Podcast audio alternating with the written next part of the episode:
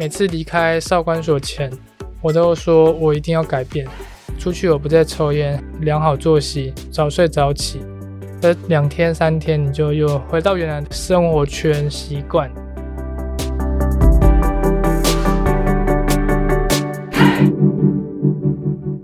我是什么东西？Hello，我是善慈。这个节目由 CCSA 中华育幼机构儿童关怀协会企划录制，邀请你看见失家儿的成长路。我们今天要继续听听 James 的分享。他从国中起就加入帮派，从事各种非法的黑道生意。十六岁时，第三次进入少管所，法院的判决让他所熟悉的世界从此不再一样。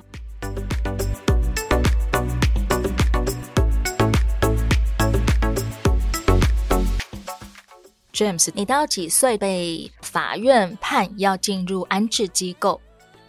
最后一次因为电信诈骗的案件，其实就跟现在一些新闻啊、网络新闻或是电视新闻所谓的那些报道，其实就差不多，就是车手啊，或是所谓的机房打电话去跟被害人诈骗，比较静态的工作。对，其实不是在外面跑的。他们的套路就是。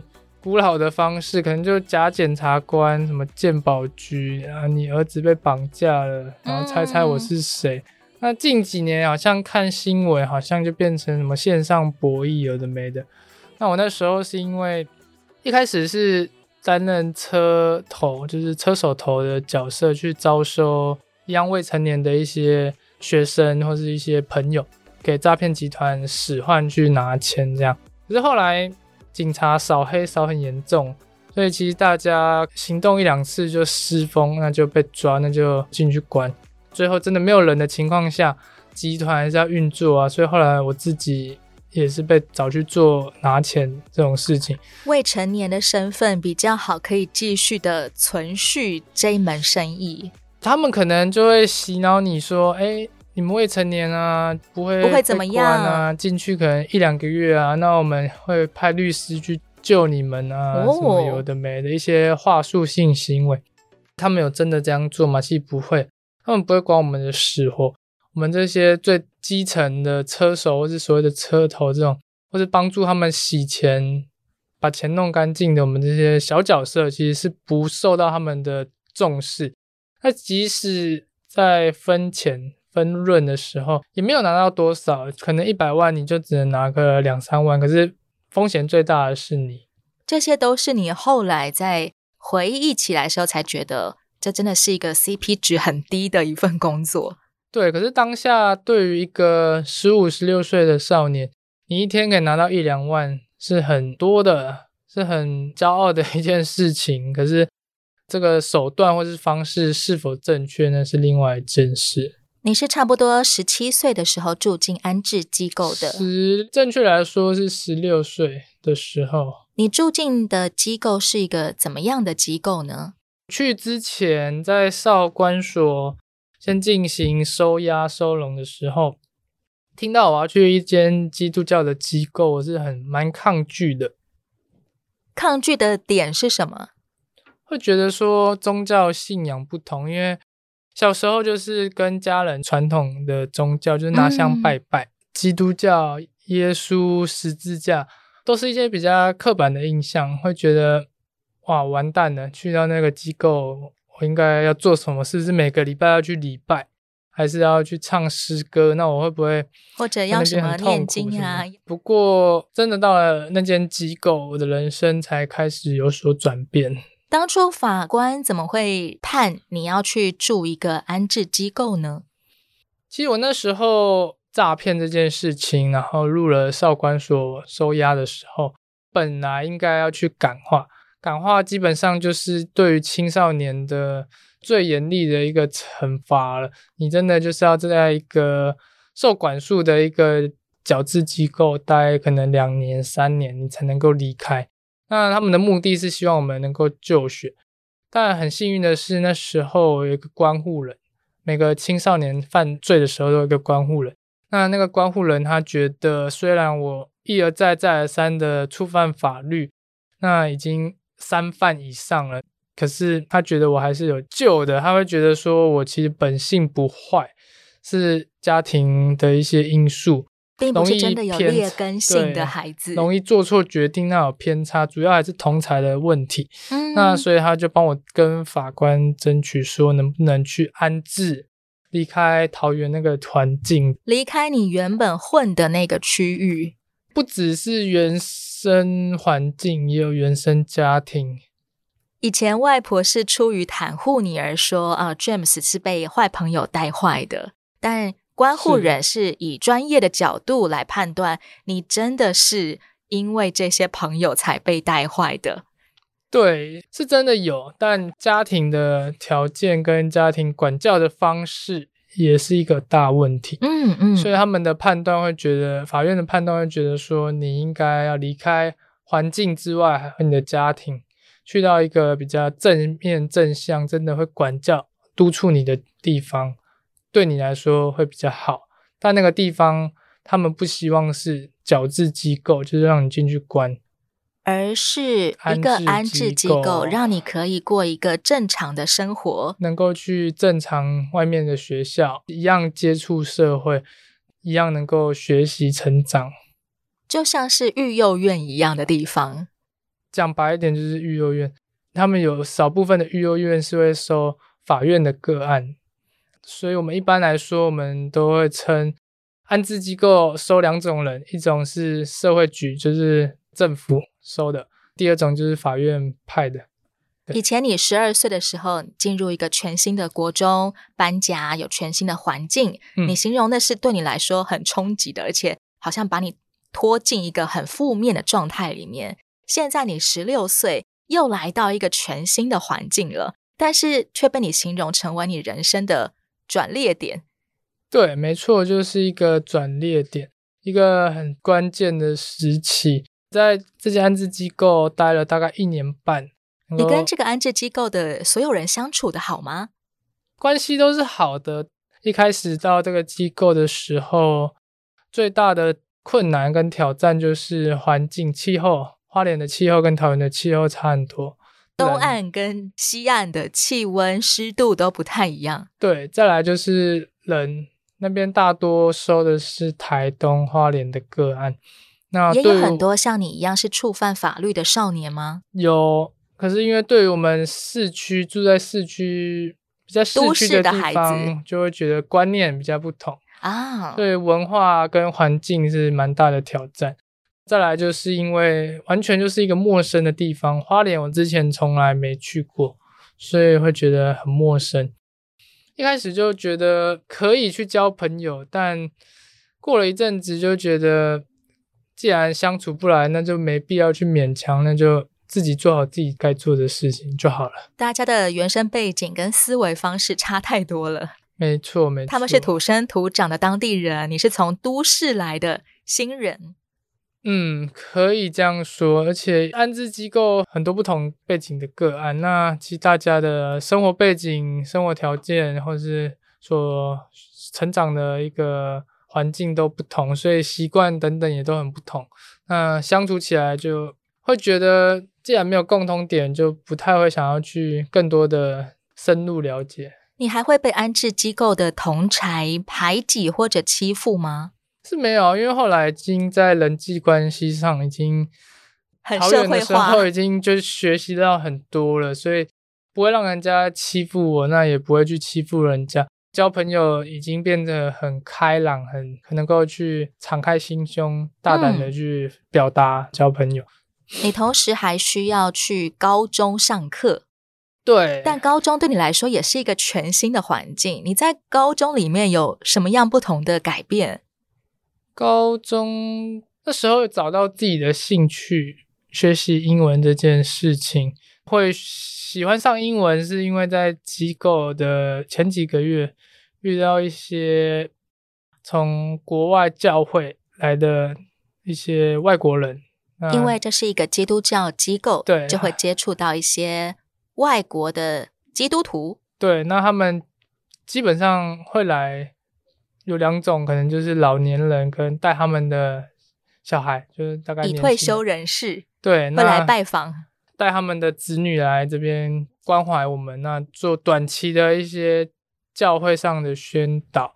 那他们那时候来就有教我们英文，但因为没有英文的底子嘛，所以在沟通上成了很大的困难。可是看到他们很热心的教我们，那自己就会希望未来几年他们再回来的时候，可以再跟他们用英文交流。希望下一次自己就可以比较流利的跟他们对谈了，清楚的表达对谈。其实你也很喜欢交朋友，诶。对，没错。即便这些人都是陌生人，而且还很老。对，所以后来就有了英文这个兴趣。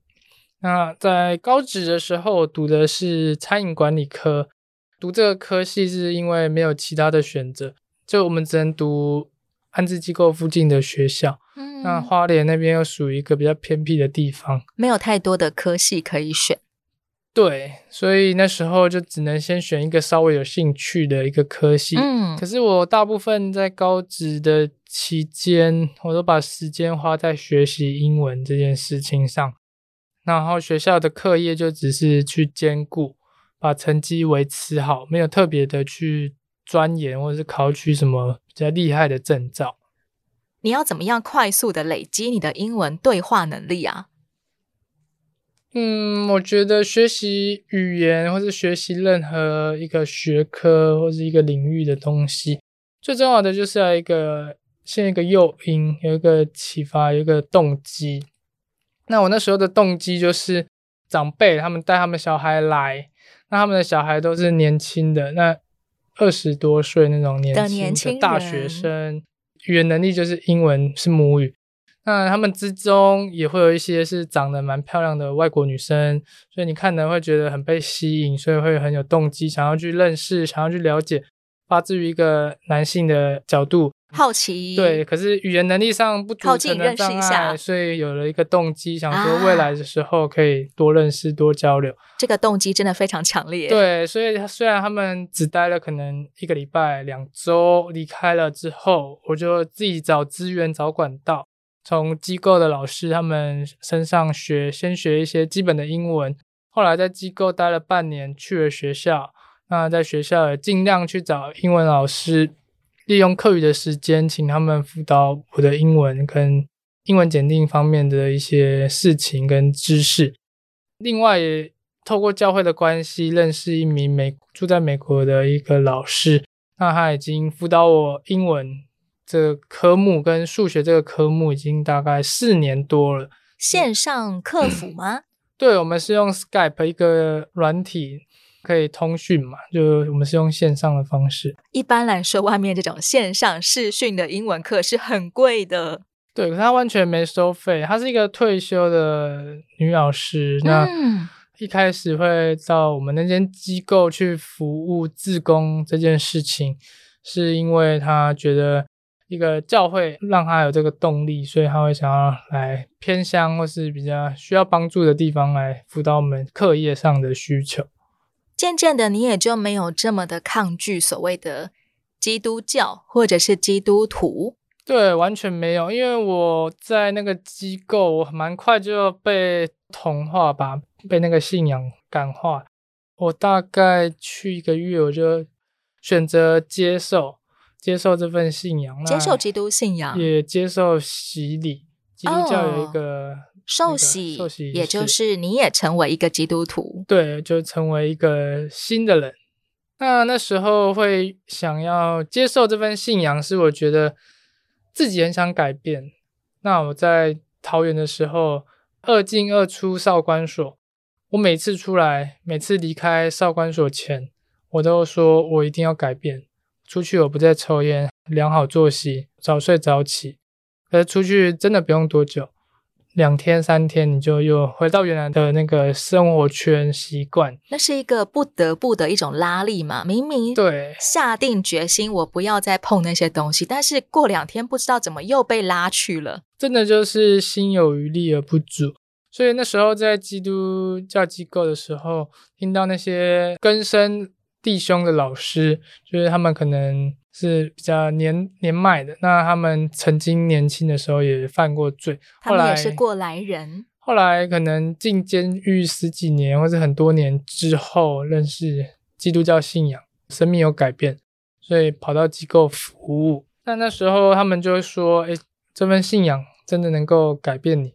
那我想说，听你们在胡扯，就是觉得不太能够相信。一两个月就会？听你们都在讲，渐渐一两个月就会觉得说自己好像真的有些地方正在改变。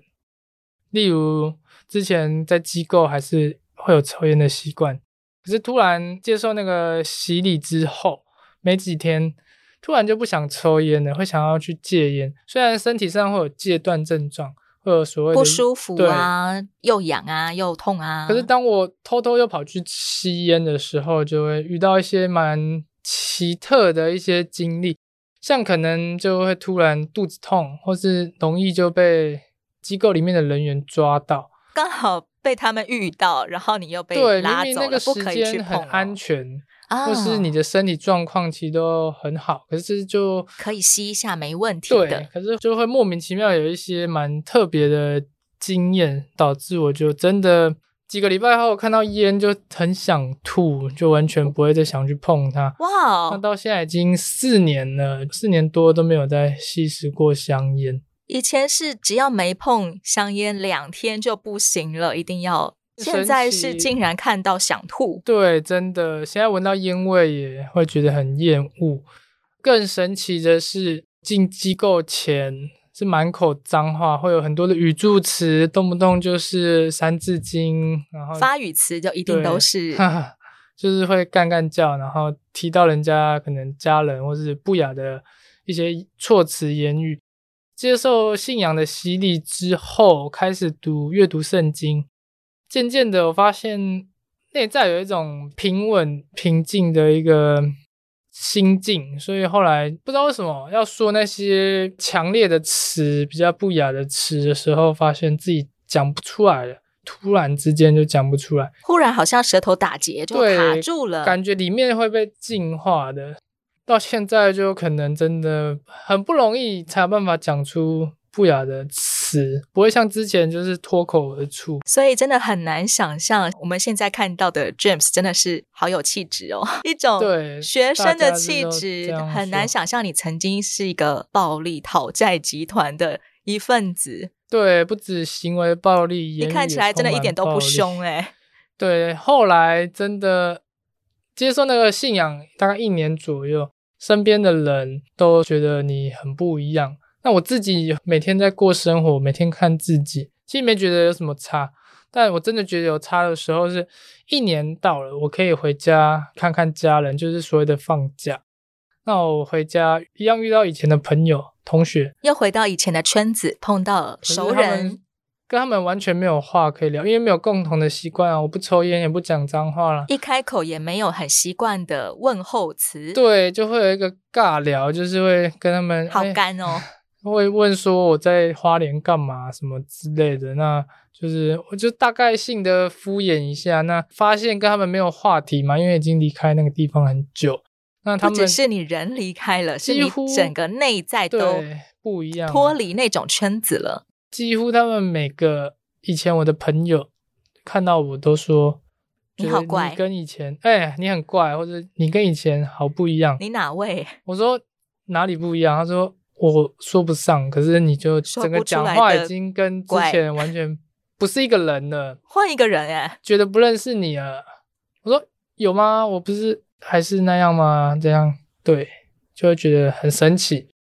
这个时候，因为他们这样子说，你也才意识到哦，我真的是改头换面耶，不一样了。对，我想当初关护人给法官这样的建议，希望你能够脱离圈子。还有法院在看到你的改变的时候，应该也都非常欣慰吧？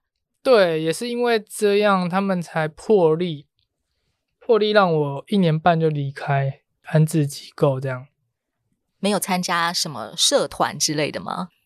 社团是没有，不过我参加校内的学生会。学生会需要？靠同学们的支持耶。高二的时候是会员的方式参加，那就去学习如何举办活动，如何学生自治，如何表达权益。一开始就没有多想，只是想说去参加服务，那可能未来会有自工时数，对于申请大学会有加分嘛。你原本对于服务人群是抱持什么样的态度呢？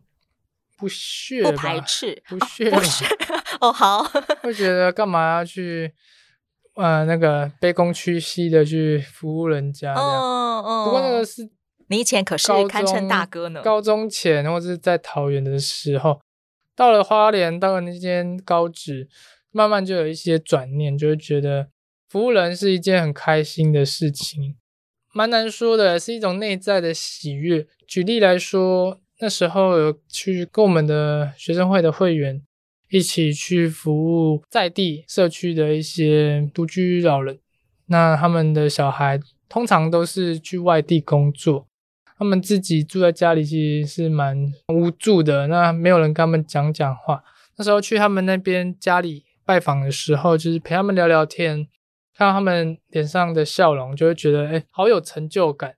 那因为我对老人比较有一喜爱，因为我觉得跟我阿嬷很像，所以因为跟你家里面最熟的就是外婆了。对，所以后来就开始蛮喜欢有意义的服务、嗯、活动这样子，真的坐在老人家的需要上。对，那高二的时候是以会员的身份参加，高三的时候蛮荣幸的，就是被大家推举去选学生会会长。出于什么原因，大家都一起推举 James，就会觉得说我是一个表率，在高中能够参加大大小小的竞赛，每周的升旗典礼都上台去授奖，带头服务人群啊，对，然后有一个领导的能力，能够带领团队去社区服务，把一个团队带得很好。那老师那时候先推举我，之后是学生会的会员。也有一起推举，那我就想说试试看嘛，就只是去讲讲话，讲讲自己的政见、自己的想法。那我擅长啊，因为我常常发表一些生命历程的改变的一些故事嘛，嗯嗯嗯，所以我觉得这没什么，可以试试看。那服务大家也蛮不错的，所以我就去选。那时候加我总共有三个人选，蛮意外的，也蛮惊喜的，就是我是以高票当选。另外两个候选人的票数加起来才跟我差不多，所以我是以一半以上的票数取胜。你自己很惊讶啊？蛮惊讶的，因为我想说，我就不喜欢在学校跟人家打交道，因为我那时候已经去读高中的时候已经晚读两年了，所以我的年龄已经稍大，加上又在不是同年龄的同一个族群，对，加上之前在旧有环境的时候又。混迹在年龄层高一点的大的那些哥哥啊兄当中之间当中，那所以导致自己会比较比较沉稳一点，比较谨言慎行，因为、嗯、本来就显得更成熟了。所以在学校其实我没有跟大家打很多交道，所以我很讶异为什么人家会愿意投票给我，因为我很多人我其实都不认识，哦、你要我讲出他们的名字，同学都投给你。对，负责那个学生会的老师，他也说，其实你最有可能会获胜，会胜选的。我说为什么？我跟大家不熟。他说，因为你做到很好的一个表率作用。你身上虽然有纹身、有刺青，可是这几年你做事都很沉稳，那做事都正正当当，很有逻辑性，得了很多的奖项。课外的努力去学习英检。在科内也是佼佼者，所以你是一个很适合的人选。我说，可我身上有刺青，不会有一个坏榜样吗？他说没关系，你只要做你自己就好。以前你刺青的时候，也是为了要获得嗯帮派的同才的认同。对，而而且我们那时候其实自己同龄之间，我们有一些观念，就是说刺青的在帮派的地位会比较高一点，嗯，可是现在刺青普及化啦，就是大家基本上很多人都会刺青，但不一定真的就是会刺。现在在高中同学那些年纪比你小的同学当中，反而他们看见你有一点不一样，却是认你为一种表率，一种楷模。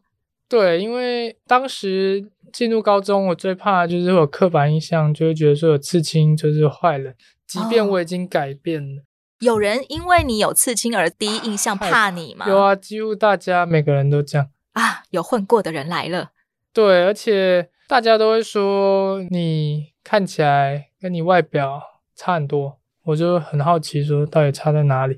他说你外表看起来很酷很凶，很难相处，嗯，可是你一讲话，发现你很温柔，人很好相处，很有话。真的，对，完全没有所谓的三字经啊，或者是很凶啊，或者是一种好像你惹到我，我要揍你哦的那种感觉。对，而且一开始刺青也是因为除了帮派的认可之外，自己会给自己的解释是说，嗯、呃，美感艺术。当然，因为我是去给会刺的人刺。就是真的是花蛮大把的钞票去刺，很精致的。现在刺青普及化，多人都会去刺青，可是蛮多人的刺青都像涂鸦，因为他们可能是给自己的朋友，或是给不太会刺的刺青师刺，嗯、所以变得一团糟，看起来就会补补啊。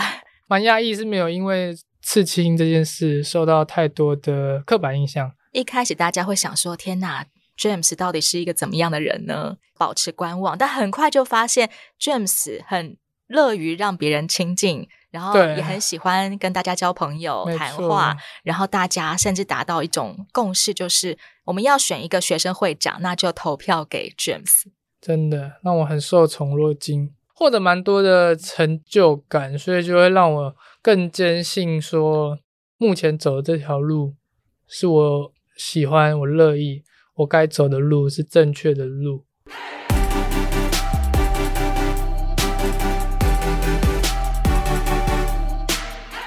的分享，下一回就是最终回喽。James 又来跟我们聊聊他如何生出梦想，如何一步一脚印的朝梦想出发。